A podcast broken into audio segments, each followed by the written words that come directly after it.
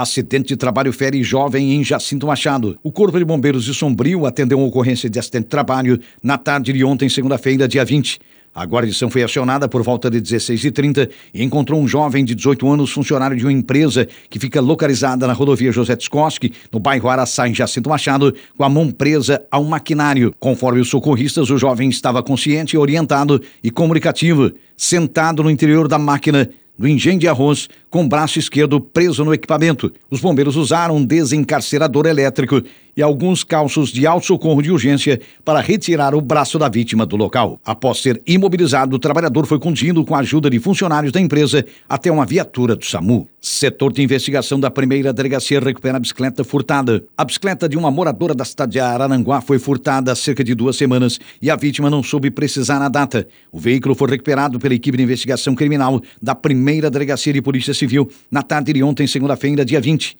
A bicicleta foi encontrada no bairro Caveirazinho, onde o receptador final já havia pintado de uma outra cor e substituído algumas peças. Mesmo descaracterizada, foi possível identificar a bicicleta como sendo a furtada por conta da cadeia de testemunhas. A Polícia Civil já identificou pelo menos três dos receptadores.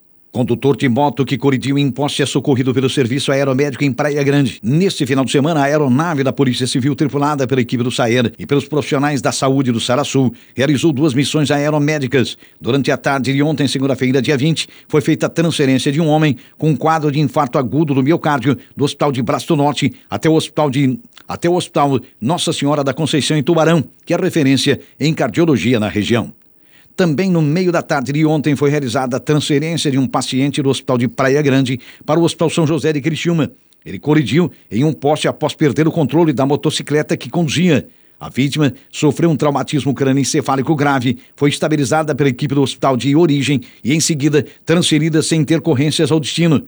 Ambas as ocorrências foram reguladas pela Central de Regulação SAMU e o apoio em solo foi realizado pelas ambulâncias, também do mesmo serviço de urgência e emergência, acrescentou Saer Sarasul.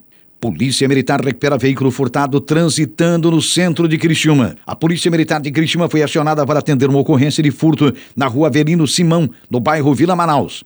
A vítima relatou que estava em sua residência quando começou a escutar alguns barulhos estranhos e os cachorros latiram e então viu que estavam furtando seu veículo, uma Fiorino, em frente à sua residência. Uma outra guarnição em rondas pela Avenida Centenário localizou o automóvel transitando e imediatamente realizou abordagem policial.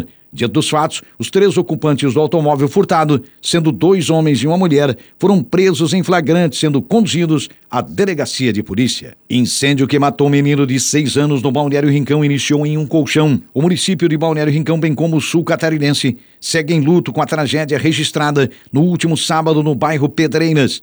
Uma residência pegou fogo e um menino de apenas seis anos não resistiu aos ferimentos e à inalação da fumaça e acabou morrendo.